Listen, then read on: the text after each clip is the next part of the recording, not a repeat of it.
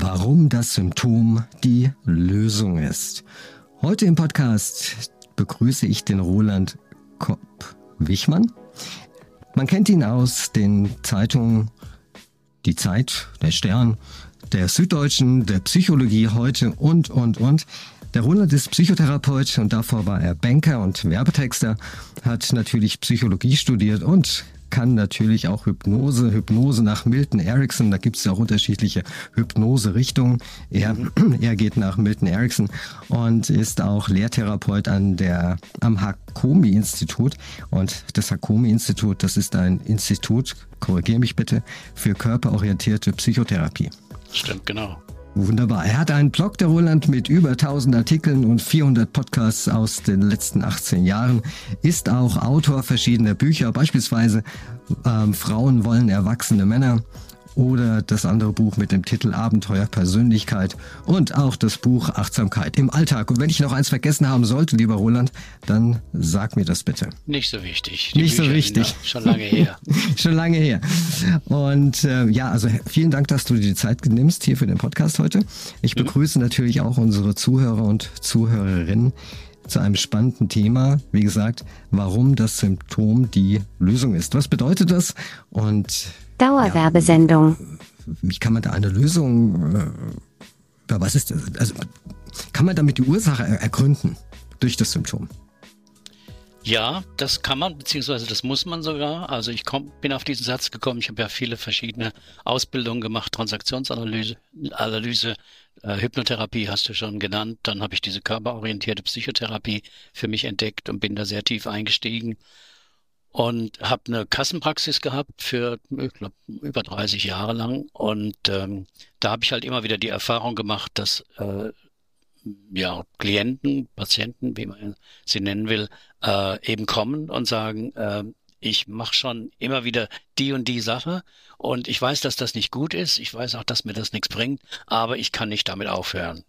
Und also beispielsweise äh, häufig war Thema, ich, äh, ähm, ich komme immer zu spät, ne? so bei Meetings oder so komme ich immer zu spät und ich krieg schon, muss schon die Kaffeekasse alleine füllen und die äh, anderen Kollegen gucken schon ein bisschen schräg und ich, ich nehme es immer vor und es klappt einfach nicht. Ne? Und das ist mein Problem, das möchte ich gerne mal lösen, ich will das weghaben. Ne? Und ähm, da kann man natürlich sagen, ja, gehen Sie einfach früher ein paar Minuten ähm, ins Meeting und dann sagen, ja, ich weiß, ich weiß, aber es geht nicht. Es kommt mir immer was dazwischen. Und das ist so ein typisches Beispiel, wo eben das Problem, das zu spät kommen, wenn man es ähm, verstandesmäßig betrachtet, unsinnig ist und man ähnlich äh, zuckt wie du, ne, wo ist denn das Problem? Ne? Das ist ganz einfach zu lösen, aber für den Betreffenden ist es nicht zu lösen. Und darüber habe ich viel nachgedacht, auch mit Kollegen gesprochen und so. Und da kam ich dann einfach durch Lektüre und Nachdenken ähm, auf den hypnosystemischen Ansatz, der, wo eben deutlich wird, na, das Problem ist gar nicht, oder das Problem ist deswegen so hartnäckig, weil das Problem ist das Symptom, kann man sagen, also die symptomatische Verhaltensweise, jemand kann einfach nicht pünktlich kommen. Das ist nicht eigentlich das, das ist nicht eigentlich das Problem, sondern es ist die Lösung nicht die Lösung natürlich für die aktuelle Situation. Da kommt er zu spät, da gibt's Ärger. Da gucken die Leute und rümpfen die Nase. Aber für einen inneren Konflikt dieses Menschen ist das zu spät kommen ähm, eine gute Lösung, be beziehungsweise es ist die beste Lösung, die jemand gefunden hat. Und das Gemeine ist jetzt, um welchen inneren Konflikt es sich da handelt, das weiß der Betreffende nicht. Deswegen kann er da auch keine Alternativen sich überlegen aber es ist für ihn die beste Lösung. Und das Ganze gilt nicht nur für Menschen, die zu spät kommen bei einem Meeting, sondern auch für Menschen, die vielleicht ja Dinge immer aufschieben. Ja, ja, absolut, ja. Ne? Und dann also sagen, ah, ich habe keine Zeit dazu gehabt, das ja, und jenes ja. zu tun, ja. Und dabei ist es gar nicht das Ding oder das Thema, ja, sondern irgendwie, du hast, du hast gerade gesagt, irgendwas innerlich, in eine Sperre, ja, dass man das nicht tut, weil Punkt, Punkt, Punkt. Und woher kommt das dann? Naja, es ist ein innerer Konflikt und in dem Fall, also da, da sind die Aufschieber genau dieselben wie diejenigen, die zu spät kommen. Das hat ja eine, eine ähnliche Charakteristik. Ähm, die fühlen sich durch einen Termin den sie vielleicht selber ausgemacht hat oder den Prüfungstermin, den die, die Behörde oder äh, die Prüfungskommission festgesetzt hat, ähm, die fühlen sich durch diesen Konflikt nicht informiert, ne, sondern kommen unter Druck. Die haben das Gefühl, ähm, jetzt muss ich wieder irgendwie meinen Tagesablauf äh, so und so danach richten und ähm, das will ich aber nicht. Ja? Das heißt, die, die fühlen sich in ihrer Autonomie, in ihrer Freiheit eingeschränkt. Das ist natürlich überhaupt nicht der, der tiefere Sinn einer Information, Meeting 15 Uhr, hm, sondern es ist eine reine Information, die ist sehr praktisch. Und für all die anderen, die nicht diesen inneren Konflikt haben, ist es ja auch eine nützliche Information. Die sagen, auch prima, wenn sich alle dran halten, dann können wir um 15 Uhr anfangen. Ne? Nur Menschen mit einem Autonomiekonflikt, die fühlen sich unter Druck gesetzt und, jetzt ist das Entscheidende, und rebellieren dagegen, aber unbewusst. Das heißt, fünf Minuten vor 15 Uhr, wenn er also spätestens losgehen müsste, ähm, sagt er nicht, haha, ihr könnt mich mal, ne, ich bleibe jetzt hier mal noch fünf Minuten sitzen, da werdet ihr euch schön ärgern, sondern es kommt ihm was dazwischen und dieses es ist eben der unbewusste Widerstand gegen den Termin, weil dann fällt ihm ein, ach, ich könnte noch ein paar, paar E-Mails beantworten oder es kommt ein Telefonanruf, wo jemand ohne diesen Konflikt eben weiß, wenn ich jetzt das Telefon, den Telefonanruf annehme, dann komme ich bestimmt zu spät zum Meeting. Aber die haben eben das Gefühl, nee, das muss jetzt sein und dies und das. Und dann kommen sie eben zwei Minuten später, äh, für ihr Gefühl rechtzeitig, aber ein Stück weit zu spät. In ihrer Zeit kommen sie pünktlich. Also dieses, diese das, das, Minuten, das ist schon was, was, was dazwischen kommt. Das ist ja dann eine sehr, sehr angenehme in den Gesichtern der Menschen, die dann da zu spät kommen, eine sehr, sehr angenehme, angenehmer Grund, dass man sogar das noch begründen kann, dass man sagt, du, ich konnte jetzt nicht, weil ich habe noch diese E-Mail schreiben müssen. Ja, aber die anderen haben ja nur auch viel zu tun, die Kollegen. Also haben, bist einfach schlecht organisiert. Ne? Ja. Es geht eben um den unbewussten Konflikt, den die Kollegen nicht kennen und den auch der Betreffende nicht kennt, der ihn aber sehr bestimmt, wo er eben das Gefühl hat, wenn ich jetzt äh, da hingehen würde, dann bin ich ja genauso irgendwie ein Spießer wie all die anderen. Und äh, weil das Interessante beim zu spät kommen ist ja, diese sogenannten unpünktlichen Menschen, die sind gar nicht unpünktlich, weil die haben eine innere Uhr, wo sie, äh, wo, wo sie halt ein paar Minuten zu spät kommen. Aber die Menschen, die zwei Minuten zu spät kommen, kommen immer zwei Minuten zu spät und nicht fünf oder sieben oder drei oder sechs. Ne? Und die Menschen, die immer zehn Minuten zu spät kommen, kommen immer zehn Minuten zu spät. Das heißt, die sind eigentlich pünktlich unpünktlich. Als zeitversetzt. Und daran kann man schon sehen, ja, es hat nichts mit Orientierung über die Zeit oder ich habe so viel zu tun oder wie auch immer. Oder damit hat es nichts zu tun. Wie kann man das, wie kann man das auflösen, beziehungsweise woher kommt dieses Symptom? Na, es haben meistens Menschen, die, äh, und in meinem Coaching gehe ich ja auch zurück in die Herkunftsfamilie, weil dort entstehen die wichtigsten Landkarten und Regeln, wie um was geht's im Leben, hm, was ist wichtig, was ist nicht wichtig und so. Und Klienten mit mit diesem Autonomiekonflikt, die haben eben in ihrer Kindheit oft äh, erlebt, dass sie sich unterwerfen müssen, ne? so dass sie Regeln ähm, der Eltern in der Regel äh, äh, befolgen müssen und, ähm, und sich nicht dagegen wehren können und sich irgendwo in einem ruhigen Moment irgendwann eben mal beschließen, auch wieder sehr unbewusst, nicht groß durch nachdenken, wenn ich mal groß bin, mir sagt keiner mehr, was ich zu tun habe. Das ist die Rebellion. Ne? Und äh, die zeigt sich eben dann speziell wenn irgendwelche Fristen gesetzt werden. Äh, das Finanzamt schickt, äh, was weiß ich, den zweiten Mahnbescheid, ne? Aber auch, keine Ahnung, wenn derjenige sich ins Halterverbot stellt, ne? Und dann äh, kommt eine Politesse vorbei und er kriegt ein Knöllchen, ähm, dann fühlen die sich auch in ihrer Freiheit eingeschränkt, weil die sehen den, gucken den Strafzettel an und sagen, also innerhalb von acht Tagen bezahlen, sonst kommt das und das. Ne? Und dann wird das angestachelt. Ne? Schon wieder will mir jemand vorschreiben, was ich zu tun habe. Ja, das kann ich sehr gut nachvollziehen. Das Ganze, was du gerade da sagst, ah. ja, es jetzt nicht abgesprochen, liebe Zuhörer und Zuhörerinnen. Nee, also ich kann das, ich kann das äh. wirklich super nachvollziehen. Und ähm, Ja, man sagt mir auch nach, ich sei nicht teamfähig, ne?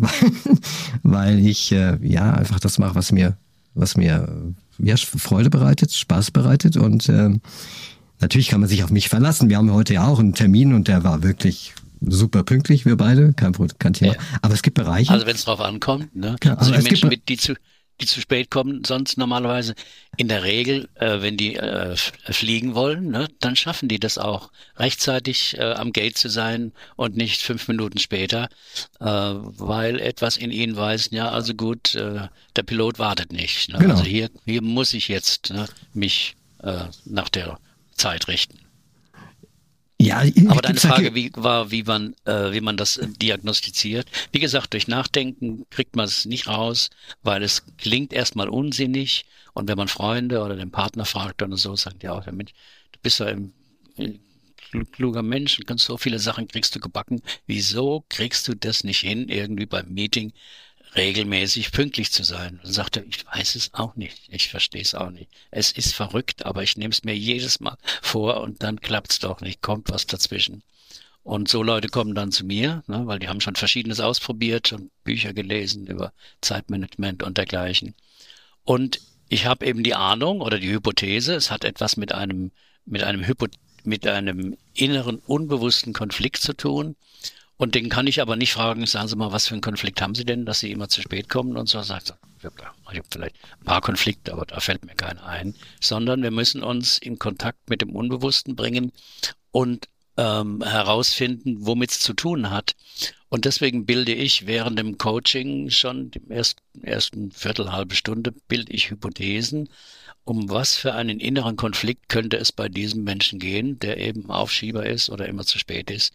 Und dann ist es in der Regel ein Autonomiekonflikt, das habe ich ja schon gesagt. Aber wenn ich das ihm dem Klienten sagen würde, naja, typischer Fall von Autonomiekonflikt, ne, dann sagt er ja nicht, ähm, ja, stimmt, ja, kann sein, nee, glaube ich nicht, und, hm, sondern wir müssen es experimentell, wir müssen also, ähm, der Klient muss es erleben. Ne? Und da habe ich eine bestimmte Technik, wo ich mit sogenannten Schlüsselsätzen arbeite. Wichtig dabei ist auch, dass der Klient achtsam ist. Ne? Ganz viele äh, Therapien sind nicht so, nicht so fruchtbar, weil die Menschen eben im Alltagsbewusstsein sind, so wie wir beide jetzt. Ne? Da ist man mit seiner Aufmerksamkeit nach außen gerichtet, hört nach draußen, schaut nach draußen und so. Aber der innere Konflikt, der ist ja nicht da draußen, sondern der ist innen drin. Und das mache ich dann so, dass ich die bitte, die Augen zu schließen, sich bequem zu machen in ihrem, äh, in ihrem Sessel ich arbeite ja ausschließlich online mittlerweile und sage, ich werde Ihnen gleich einen Satz sagen, einen positiven Satz. Und ich bitte Sie einfach, den Satz mal so laut vor sich hin zu sagen. Nicht zu mir, sondern so vor sich hin. Und dafür ist die Achtsamkeit wichtig, genau beobachten, was innerlich an Reaktionen abläuft. Mit Reaktion meinen wir, es kann eine Körperempfindung sein. Irgendwo im Körper wird's warm, wird's kalt, spannt sich was an, entspannt sich was, geht was auf, geht was zu. Es kann eine emotionale Reaktion sein. Sie freuen sich, sie ärgern sich, sie werden traurig, was auch immer. Und oder es kann eine gedankliche Reaktion sein. Sie erleben einen beobachten einen zustimmenden Gedanken oder einen ablehnenden Gedanken oder einen skeptischen, zweifelnden Gedanken. Und was wir mit Reaktion meinen, ist die, erst, die ersten Reakt in den ersten zwei, drei, vier, fünf Sekunden, was Sie da innerlich beobachten. Darauf kommt es an. Aber kann, okay, Moment, okay. kurze Frage, kurze Frage, kurze Frage dazwischen. Äh, du sagtest vorhin, dass das möglicherweise durch die Eltern ja, dass ja. wir das eingetrichtert bekommen haben, dass wir so erzogen, ja. geprägt wurden, ja. Und jetzt ist da irgendwie so ein Manager erfolgreich, ja. Und sagt er da nicht, es kann doch gar nicht sein, dass ich heute noch mit 58 Jahren meinen, was weiß ich, was äh, auf den Spuren meiner Eltern mich bewege und ich bin doch sonst auch, das kann doch gar nicht sein. Also sprich, ja. Äh, Stichwort inneres Kind. Ja, das ist ein ganz häufiger Einwand von, von Menschen, die sich halt wenig mit Psychologie oder mit Problemen auf psychologischer Basis irgendwie beschäftigt haben. Das sagen die ganz genau in den Worten, das kann doch gar nicht sein. Aber also im Sinne von, ich bin ein freier Mensch, ne? ich kann doch entscheiden, gehe ich jetzt hierhin oder dahin. Und dann sage ich nur so ein bisschen äh, provokativ, naja, träumen Sie weiter. Ne? Sie sehen ja bei dem Beispiel, mit dem Sie kommen, ne? Sie haben nicht die Freiheit, ähm, pünktlich zu kommen, sondern in Anführungszeichen, Sie müssen ein paar Minuten später kommen. Das stört zwar und Sie würden es gern an, ändern, ne? aber es klappt nicht. Ja? Sie sind da nicht frei. Ja, sonst wäre er auch gar nicht bei dir in, in der Praxis beziehungsweise im Online-Meeting. Ja, insofern schon. Also, also Handlungsbedarf. Diejenigen, die, also die ein bisschen was wissen und äh, auch verändern wollen. Ne? Das genau, schon. Genau, genau. Also eine gewisse Einsicht, dass man was verändern ja. sollte. Und es, ja, also ich glaube, so ein Termin macht auch nur Sinn, wenn man das von sich aus macht und nicht, ja, ich bin jetzt hier, weil die Frau das gesagt hat oder der Chef hat's gesagt. Ich habe zwar gar keine das Lust. Bringt in der Regel nichts. Bringt das, gar nichts. Das bringt gar nichts. passiert manchmal, also speziell im, im äh, betrieblichen Bereich, dass jemand sagt, also mein Chef, äh, der findet, ich sollte mehr so und so handeln und der hat mich zum Coaching geschickt, aber das ist kein guter Auftrag, dann frage ich, na gut, das ist, äh, ist der Auftrag Ihres Chefs, ne? aber warum sind Sie denn hier? Was, könnt, was wollen Sie denn besprechen?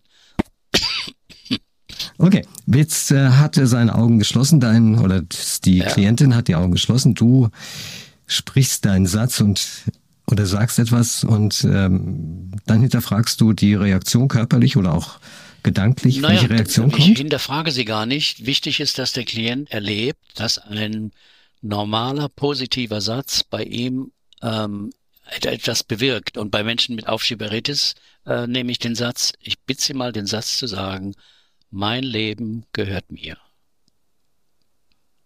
Und dann sagen die das, mein Leben gehört mir. Und dann frage ich, und wie, wie war die innere Reaktion? Und dann sagen, sagen die, ja, das stimmt schon im Großen und Ganzen. Ne? Und das ist der Verstand, der da antwortet. Dann sage ich, aber stimmt der Satz gefühlsmäßig für Sie? Mein Leben gehört mir. Dann sagen diejenigen eben, die ein bisschen achtsam sind und dieses Thema haben, die sagen, in der Regel kann man immer drauf wetten, nee, nee, das stimmt nicht. Also, also, was weiß ich, im Job gehört mein Leben nicht mir, ne, was weiß ich, mein Chef kann meinen Urlaub genehmigen oder eben äh, nicht genehmigen. Ne? Ich muss zu einer bestimmten Zeit da sein. Wie viel Geld ich verdiene, hängt von dem ab. Und privat ist es auch so, ne? Also wir haben zwei kleine Kinder, von wegen mein Leben gehört mir, ne? So, die bestimmen manchmal bis in die Nacht, äh, um was es geht. Ne? Und daran sieht man schon, jemand erlebt alltägliche Situationen im Job oder auch in der Familie, als wäre er eben Opfer, als müsste und und, äh, darf, ich, darf ich was dazu fragen? Darf ich das dazu fragen? Ja. Also jetzt ist es ja so, wenn wir sagen, das Leben gehört mir, nehmen wir den Satz mal her als äh, Beispiel, dann stimmt es ja doch, weil den Vertrag, den, den man mit einem auf, mit einem Arbeitgeber unterzeichnet hat oder Auftraggeber, wenn man Freelancer ist, den hat man ja selbst unterschrieben. Und Vertrag kommt ja von Vertragen. Das ist das ja, Erste. Und ja. das Zweite ist, Zweite ist, wenn ich, ähm, wenn ich Kinder habe oder Kinder mich dafür entscheide, Kinder zu haben zu wollen und die entsprechende Partnerin auch da ist, beziehungsweise Partner, je nachdem welche Konstellation, dann habe ich mich ja auch dafür entschieden. Also das ja, eine ist halt nur die Konsequenz aus dem anderen. Ja, aber das ist der bewusste Verstand, ne? Das sagen die Freunde oder die Kollegen auch. Was regst du dich so auf? Du hast es doch gewollt, ne? So. Ähm, aber auf der Ebene kommt man ja nicht weiter. Derjenige sagt, trotz, kommt eben trotzdem zu spät. Und das Wichtige ist eben, dass jemand erkennt, dass dieser Satz, dem er verstandesmäßig sicherlich auch zustimmt, ja, mein Leben gehört mir, dass das meinetwegen eine gedankliche Ab, äh, Ablehnung äh, fördert oder dass er auch rein körperlich spürt, mein Leben gehört mir. Ähm, nee, da kriege ich immer so einen Druck auf der Brust, ganz komisch, verstehe ich gar nicht und so. Und ähm, dann habe ich im Coaching ja auch schon Informationen von dem äh, von dem Klienten. Äh, ich lasse mir die Familienregeln äh, äh, aufzeichnen, wie das in der Familie so zuging. Und äh, dann stelle ich auch eine, die, sagen wir mal, die Gegenfrage. Ähm, Gab es irgendwann mal eine Zeit in Ihrem Leben, äh, wo Sie das Gefühl hatten, Ihr Leben gehört Ihnen? Ne? Und dann sagen die meisten, oh, mal nachdenken, mal nachdenken. Oh ja, doch, äh, mit 18 bin ich mal ein halbes Jahr zum Schüleraustausch nach England gekommen. Ne?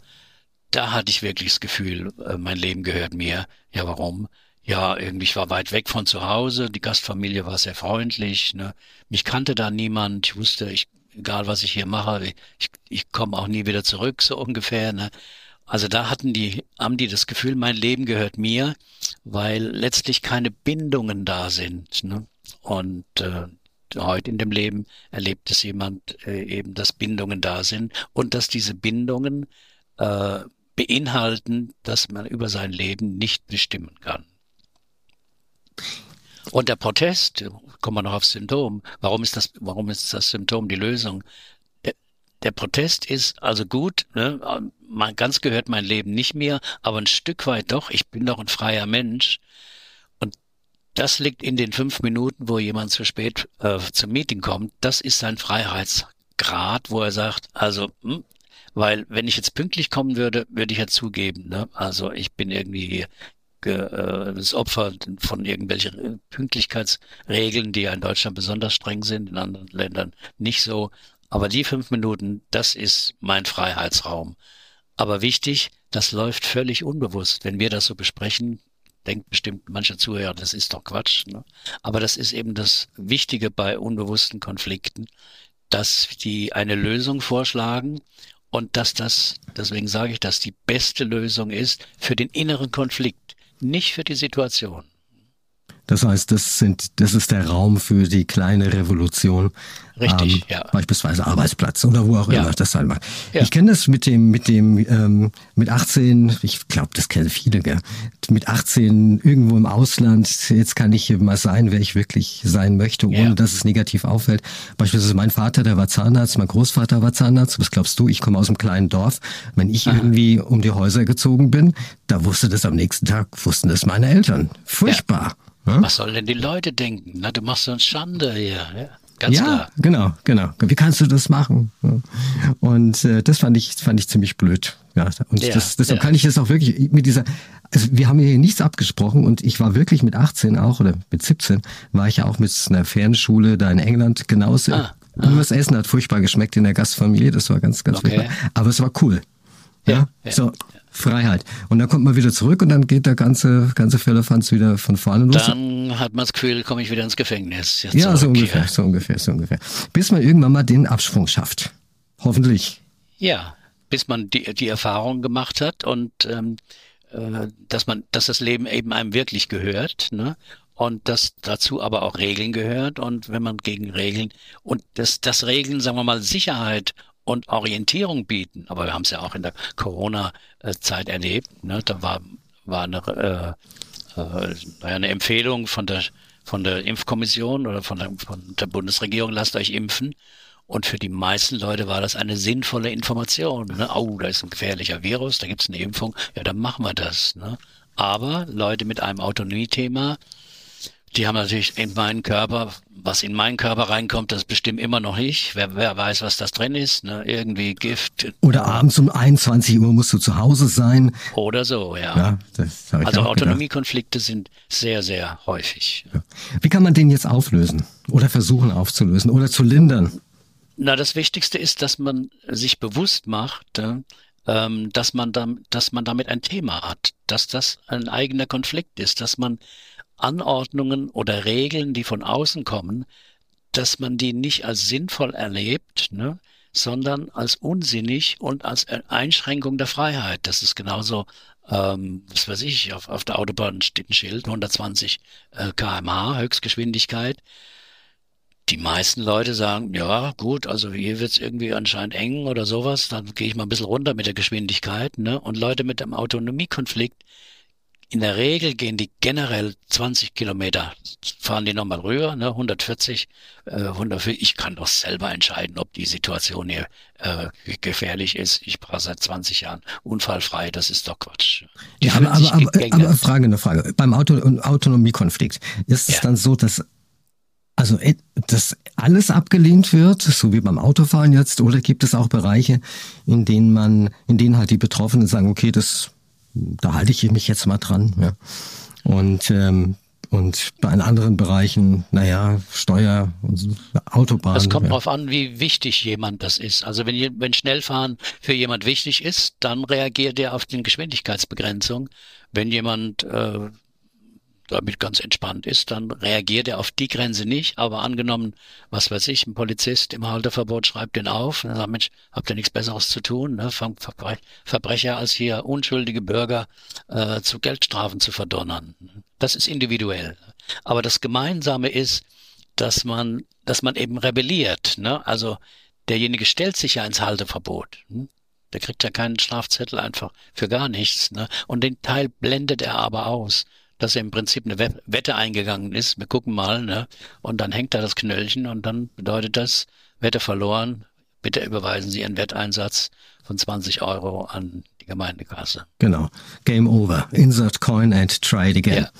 Ja. Ähm, wie kann man das Ganze jetzt ja reduzieren? Wie kann man das auflösen oder versuchen aufzulösen? Das kommt darauf an, ob der Klient was ändern will. Das ist immer die entscheidende äh, ja, Qualif Qualifikation oder Qualität, die dazu kommen muss.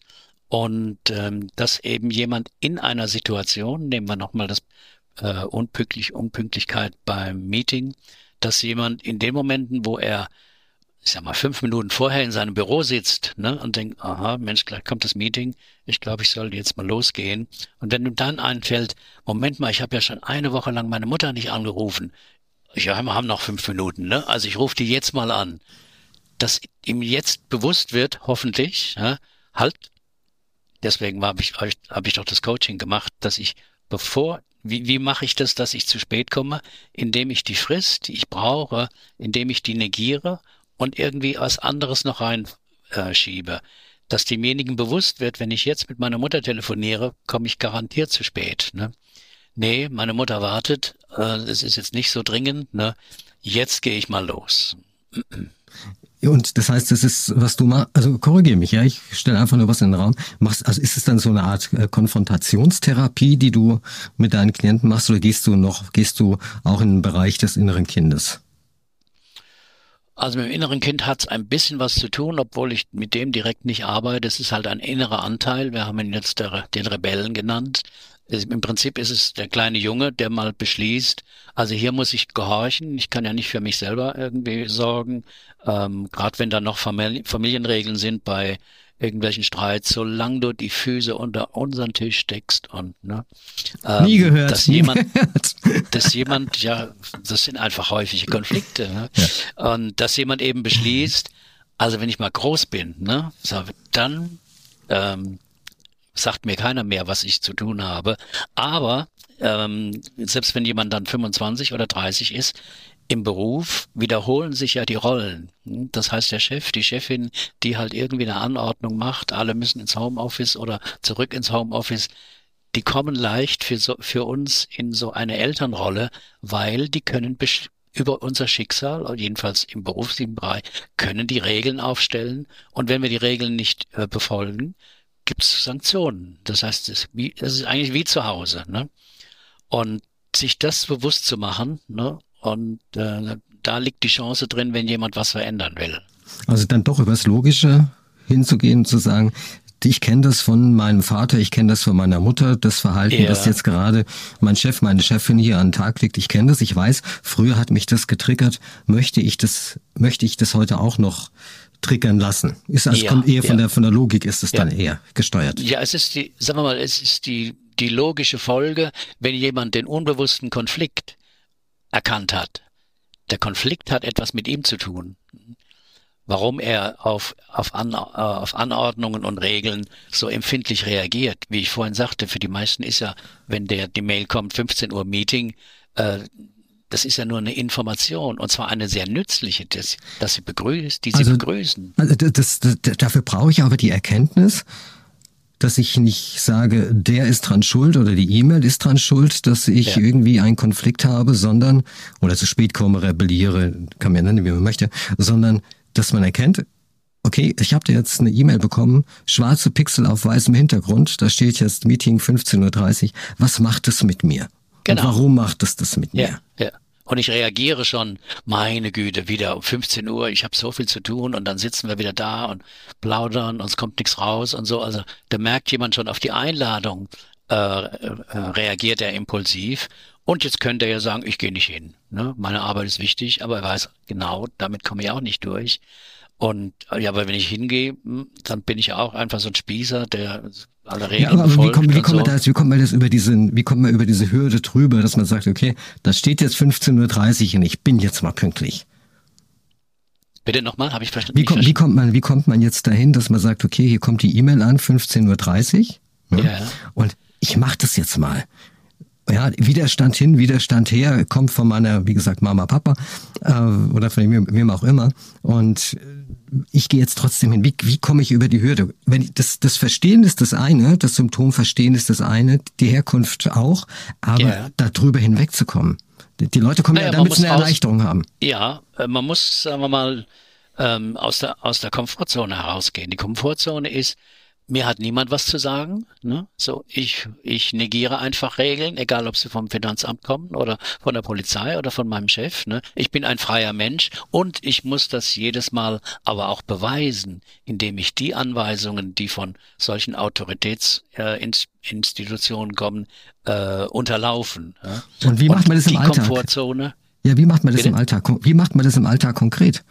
Dass ich jetzt hergehen kann und sagen, indem okay, man, indem man sich das bewusst macht, ne? indem man sagt, wieso rege ich mich eigentlich gerade auf über Okay. eine E-Mail, wo ein Termin drin steht? Ne? Das ist doch komisch. Ne?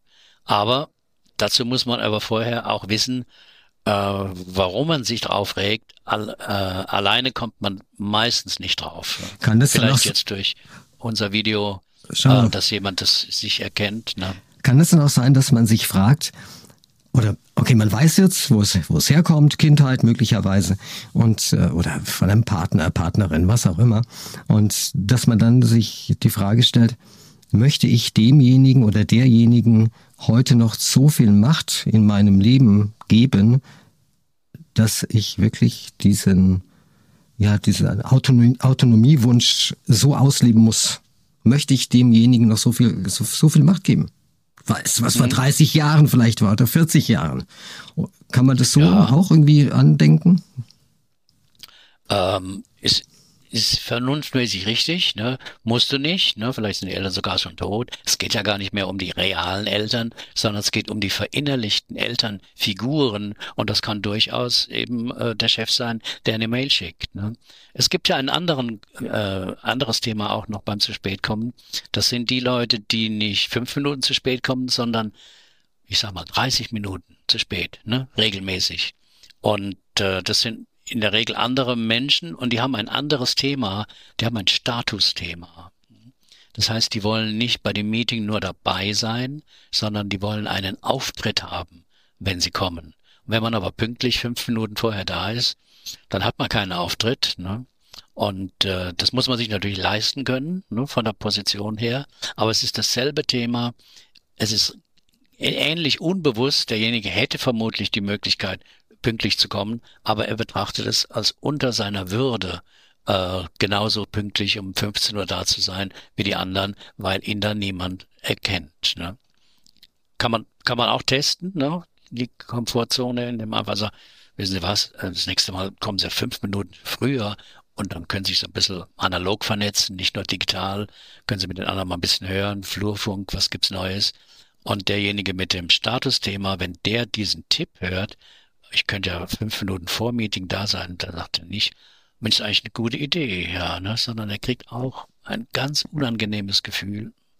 Fünf Minuten vorher mit all den Kreti und Pleti da und oh, nee, da, weil der Konflikt ist unbewusst und deswegen ist auch die Veränderung nicht leicht. Aber sie ist machbar. Das ist ja die gute Ist Nachricht. machbar, ja. Ja.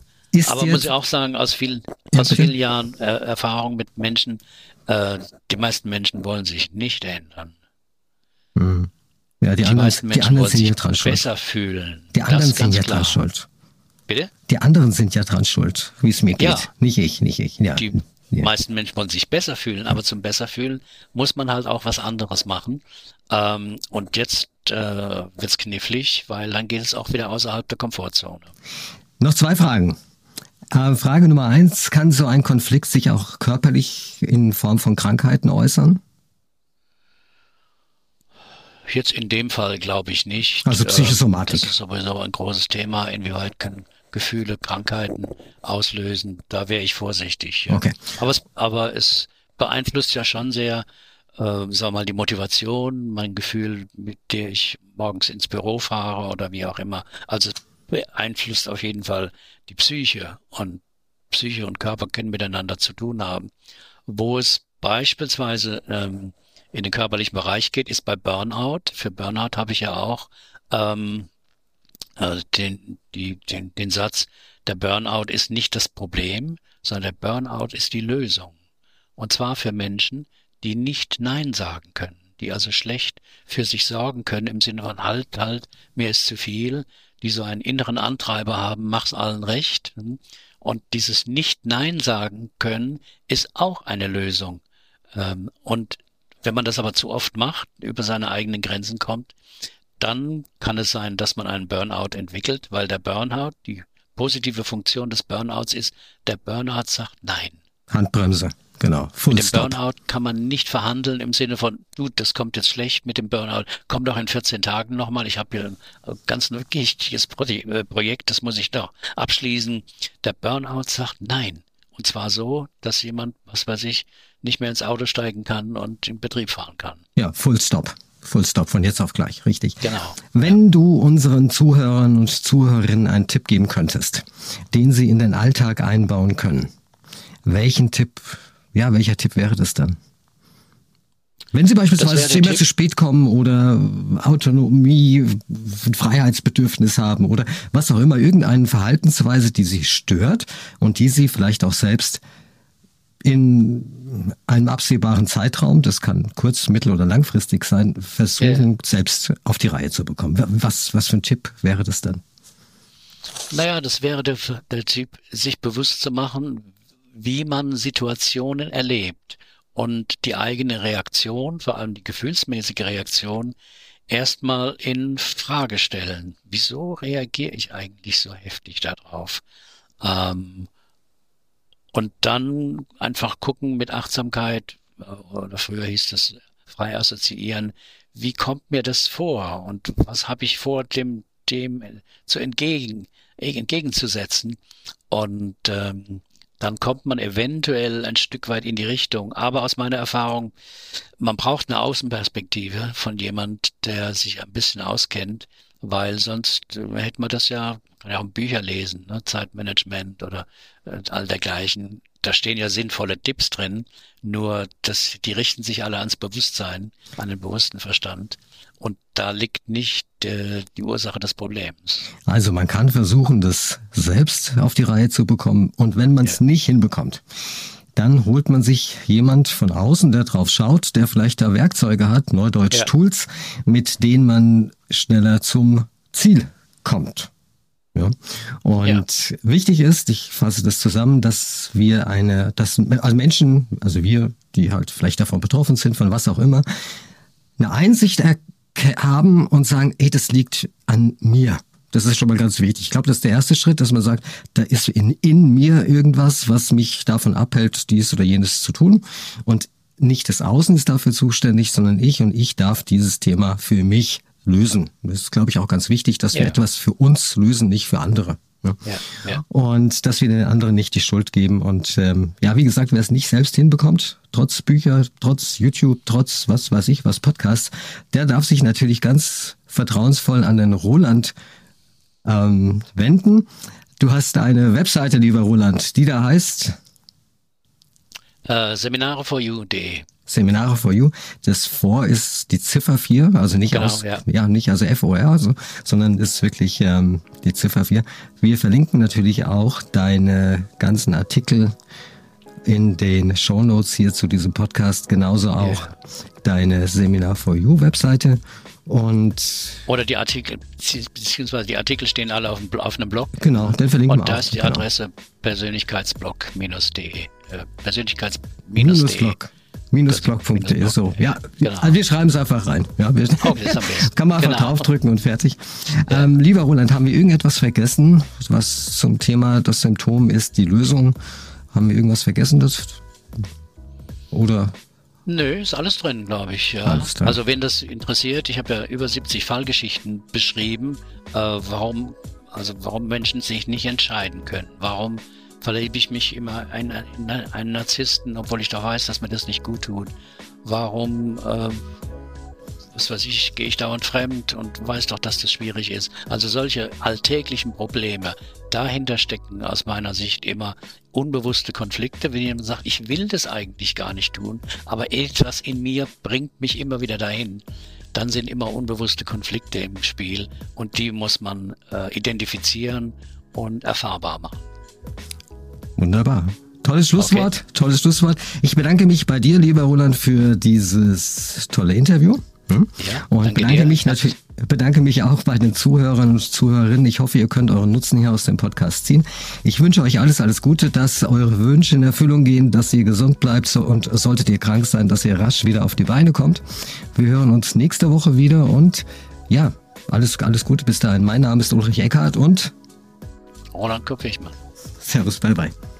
Okay, danke dir, Uli.